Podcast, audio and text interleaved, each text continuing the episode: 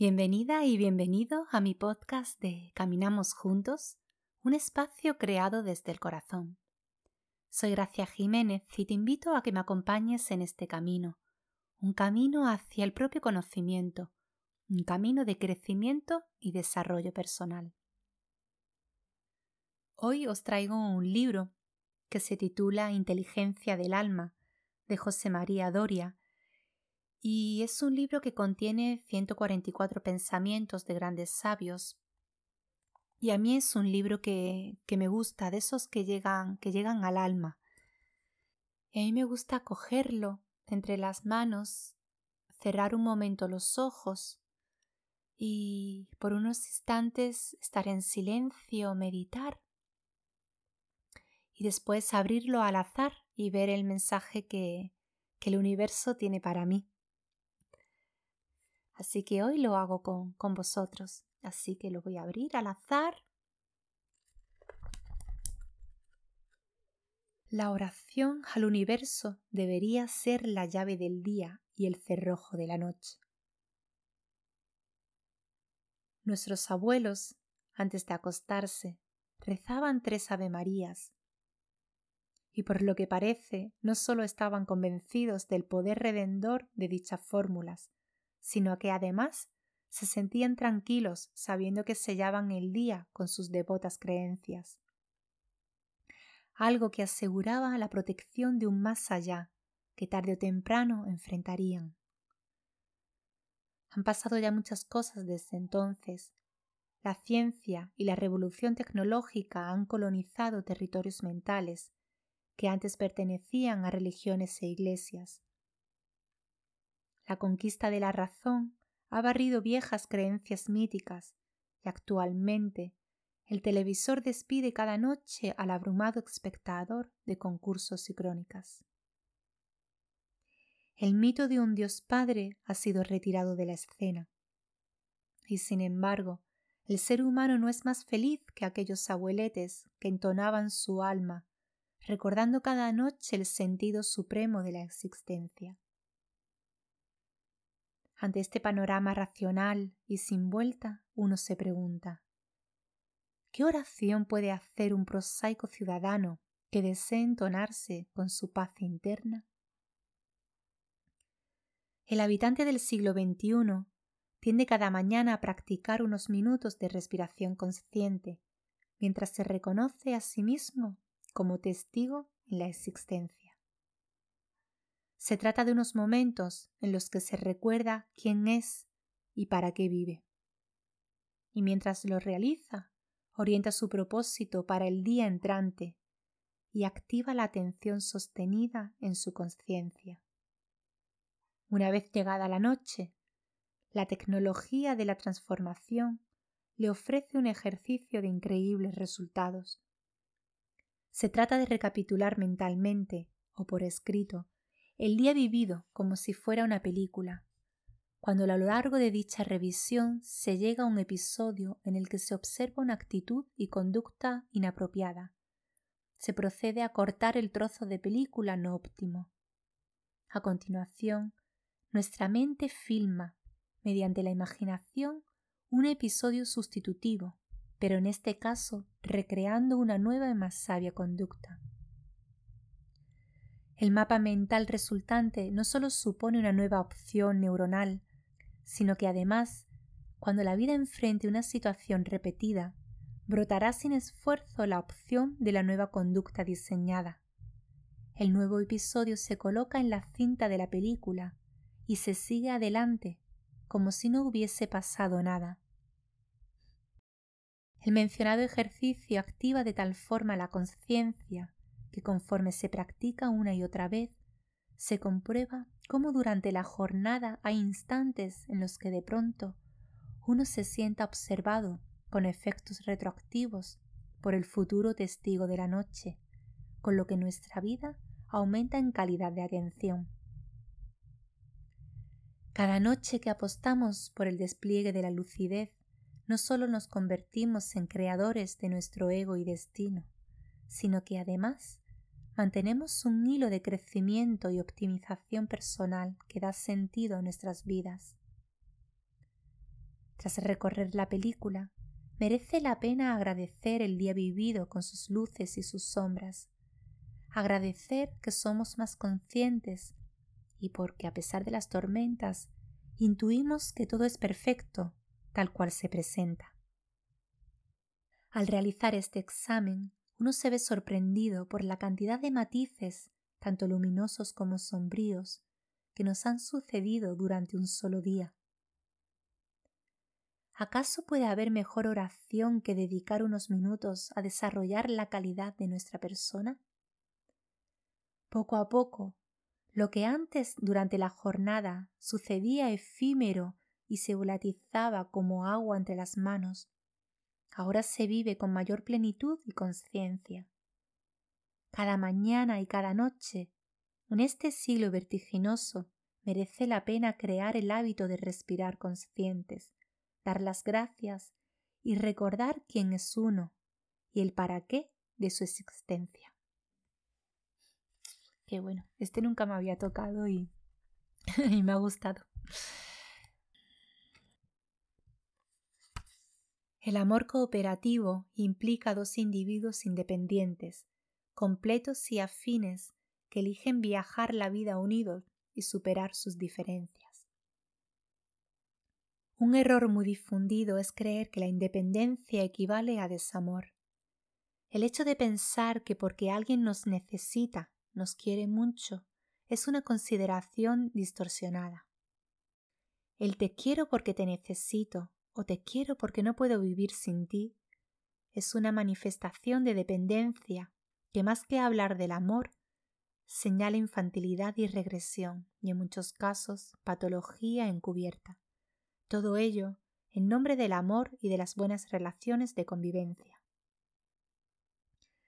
La independencia es un requisito que el amor consciente requiere para expresarse y florecer. Es algo más que una característica de la relación. Se trata de un estado de conciencia logrado por personas que ya han sido individualizadas. Por el contrario, los niveles en los que se manipula con estrategias oculta inmadurez emocional y amenazas de abandono que pertenecen a modelos mentales cuyas fases de desarrollo son más primarias. La independencia conlleva al compartir con respeto y confianza, un respeto que si no se tiene hacia uno mismo, difícil será que se aplique en otras personas. Otro error muy difundido es pensar que existe una alma gemela, una única persona capaz de completar nuestra existencia. El alma gemela reconoce nuestra identidad como una especie de mitad vital, con su consiguiente mutilación idealizada. La media naranja es un mito que alude soterradamente a la necesidad de ser complementados por una exclusiva persona en el universo que acabará con nuestras carencias y problemas, en realidad, cada ser humano es completo en sí mismo, una naranja entera que puede decidir vivir la vida en compañía de otra u otras naranjas enteras. Cada persona tiene necesidades de afecto, de pertenencia, de reconocimiento y de autoestima, entre otras, pero eso nada tiene que ver con la llegada de un alma única en el universo, con cuyo reencuentro solucionaremos todos los problemas un mito que disfraza sentimientos de dependencia y regresión hacia aquel primer tiempo de fusión con la madre que todo ser humano registra en su más tierna infancia. El amor está muy lejos de ser un sentimiento que nos vincula a un ser que en caso de ausencia incapacita nuestra existencia. Dos palomas atadas de las patas suman cuatro alas y no pueden volar.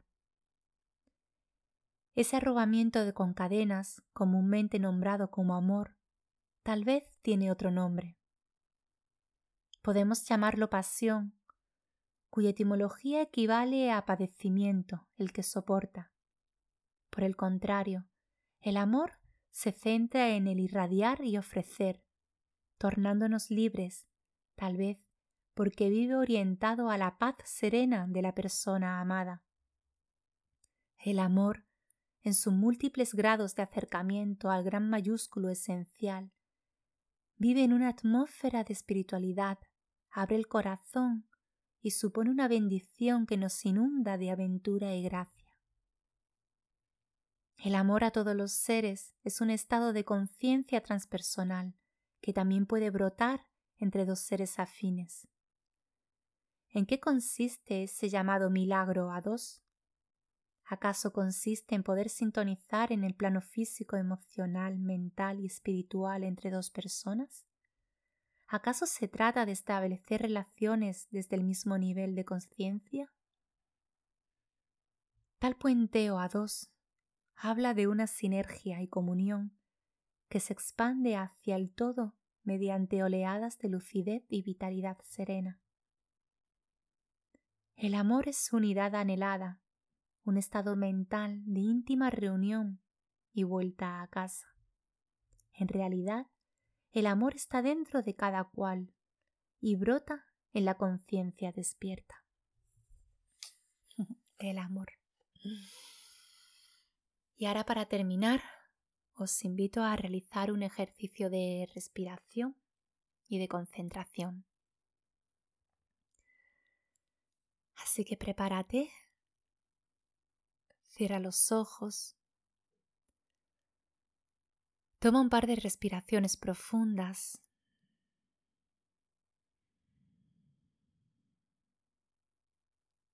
Y suelta pensamientos.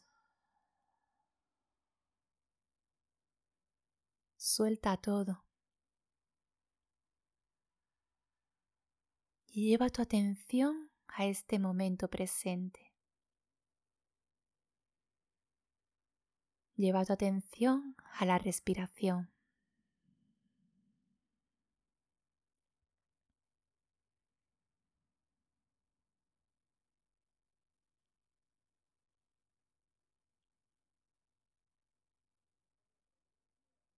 Concéntrate en tu respiración. Siente cómo el vientre se eleva con la inhalación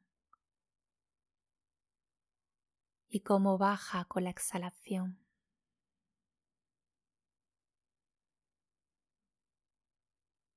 Lleva tu conciencia a la respiración.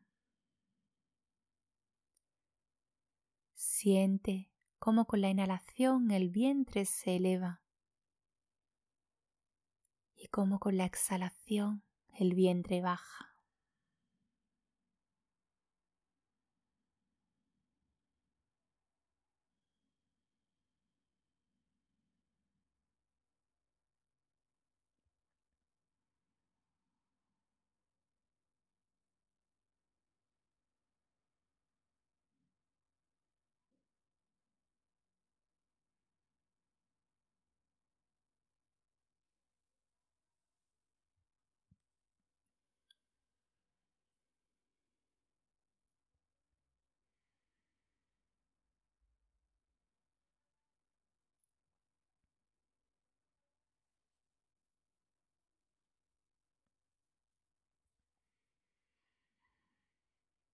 Ahora cantaremos mentalmente el mantra Soham, que significa yo soy.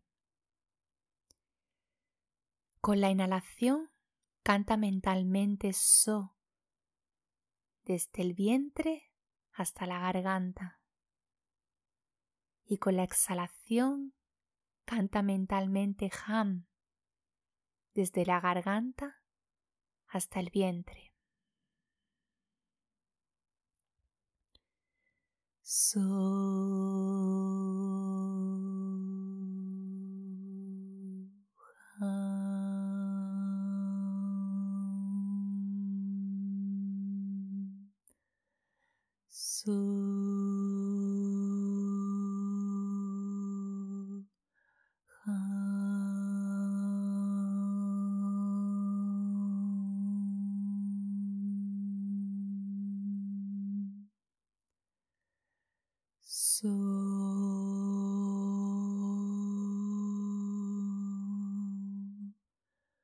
Ah.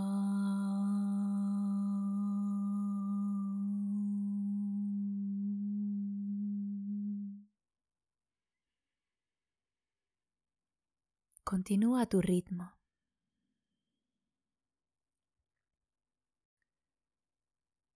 Lleva la atención a este mantra tan poderoso y siente cómo vibra dentro de ti.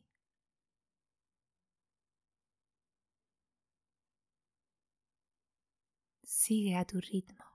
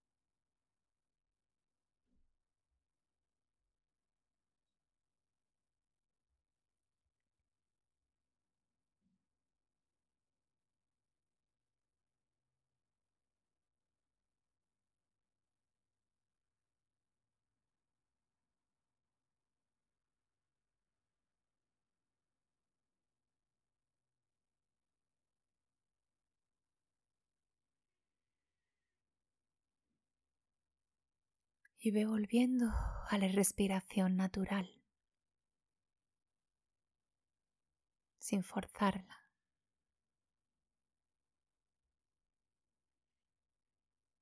Y abre los ojos muy lentamente.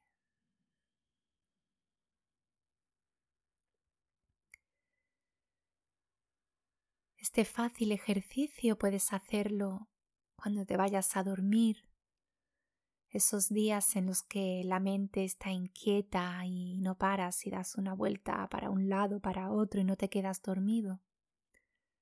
Haz este ejercicio. A mí me ayuda a centrarme y a quedarme dormida. Pruébalo esas noches que estás inquieto y no te duermes. Concéntrate en el mantra, en su vibración, en cómo vibra dentro de ti. Y cuando menos te lo esperes, te habrás quedado dormido. y como decía una de, las lecturas que, he leído, acordaros antes de dormir de hacer un chequeo en lo que hemos hecho a, lo largo del día, eh, con las personas que nos hemos cruzado, los pensamientos que nos han venido a la mente, un poco en cómo ha sido nuestro día y aquellas partes en las que pensemos, creemos que no hemos, que no hemos actuado bien, pues intentar sustituirlas por otras acciones, acciones siempre que salgan del alma, del corazón y con amor. Y otra cosa que yo hago antes de dormir, cuando estoy en la cama, es dar las gracias por tres cosas que me han pasado en el día. Y no te preocupes por si son cosas más materiales que has, que has conseguido o por cosas más espirituales, más emocionales, no importa. Sea lo que sea, agradece al universo, a Dios, por tres cosas que te haya pasado en el día de hoy. Y, y nada más. Espero que pongáis en práctica estas cositas que os he contado. Y nos vemos en el próximo episodio. Un beso.